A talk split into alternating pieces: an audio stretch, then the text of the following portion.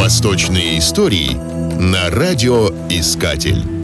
Багдад – ныне политический, экономический и культурный центр Ирака. Наименование «Багдад» встречается уже на сирийских клинописных табличках IX века до нашей эры и на отмеченных печатью царя Навуходоносора II вавилонских кирпичах VI века до нашей эры.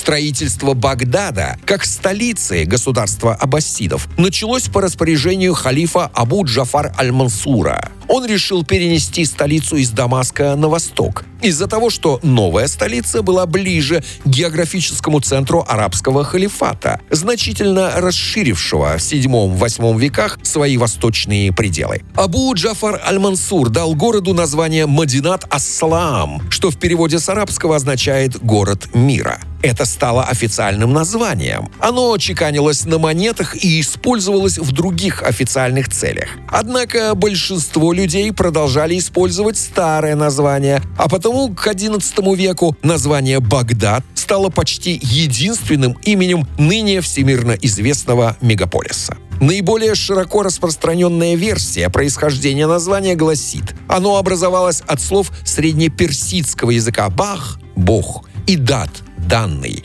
и переводится, соответственно, как «божий дар» или «богом данный». Такая этимология прослеживается и в древнем персидском языке. Несмотря на то, что Багдад считается одним из древнейших человеческих поселений на планете, создание большинства архитектурных сооружений города, признанных впоследствии культурно-историческими памятниками, относится лишь к XII-XIV векам. Этому парадоксу способствовала тысячелетняя череда завоеваний, жестоких осад и кровавых взятий этого города. В истории человеческой культуры Багдад известен прежде всего как главный город в сказках «Тысяча и одна ночь».